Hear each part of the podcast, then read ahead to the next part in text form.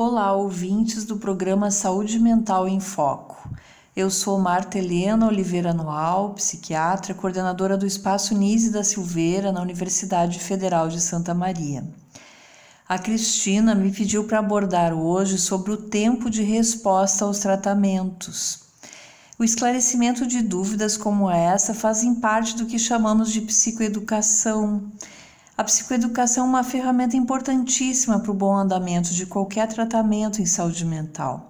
Ela se situa na interface entre a pedagogia e a saúde mental, no sentido de ser uma abordagem de educação em saúde, que traz informações fundamentais ao cuidado de si, sejam informações sobre a compreensão dos fenômenos e quadros clínicos psíquicos, seja na orientação e planejamento conjunto do tratamento adequado para aquela pessoa. Eu me detenho a, a, esta breve explicação sobre a psicoeducação, pois muitas outras dúvidas em relação aos tratamentos podem e devem ser esclarecidas para que se possa exercer integralmente o lugar de protagonista em seu próprio percurso terapêutico e, como tal, sabedor de suas próprias circunstâncias. Então vamos à questão. Quanto tempo a medicação demora para fazer efeito no tratamento? Eu responderia que depende da medicação, mas é fundamental que a pessoa que vai iniciar o tratamento com psicofármacos tenha noção dessa resposta. Por exemplo, os antidepressivos. Eles levam pelo menos 14 dias para iniciarem a funcionar. Antes de duas semanas de tratamento, não se deve esperar nenhum resultado. E mesmo depois disto, a resposta inicia lentamente, lembrando que o humor propriamente pode demorar mais a voltar ao normal que outros sintomas, como o nível de energia, por exemplo. Assim, uma pessoa pode notar melhora do desânimo físico, mas ainda sentir-se depressiva, o que pode acarretar um descrédito no tratamento, se não tiver a informação adequada que a melhora geral é lenta e progressiva. Se o tratamento for com a, os estabilizadores de humor, também há que se aguardar alguns dias para o início dos resultados.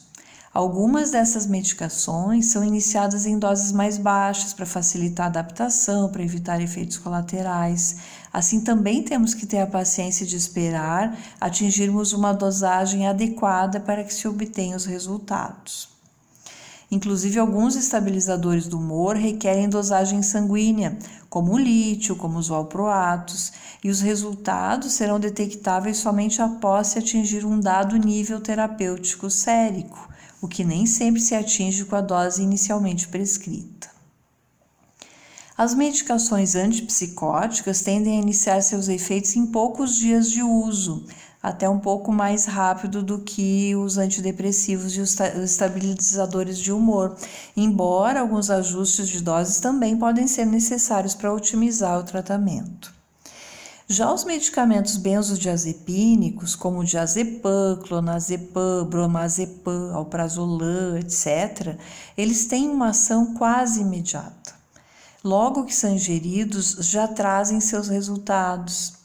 Entretanto, assim como tem um rápido início de ação, seu efeito tem pouca durabilidade, o que faz com que tenha um potencial risco de uso abusivo, trazendo até potencialmente consequências prejudiciais.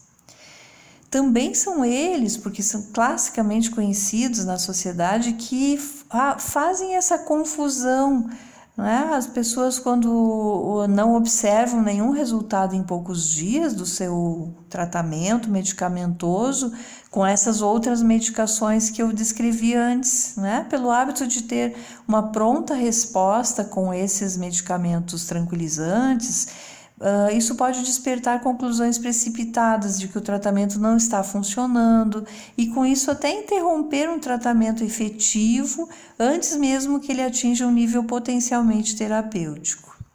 Eu finalizo lembrando que um diálogo franco com o profissional que faz o acompanhamento é necessário para que se possa ter a liberdade de esclarecer dúvidas e mesmo de fazer negociações dentro de um plano terapêutico singular a cada pessoa.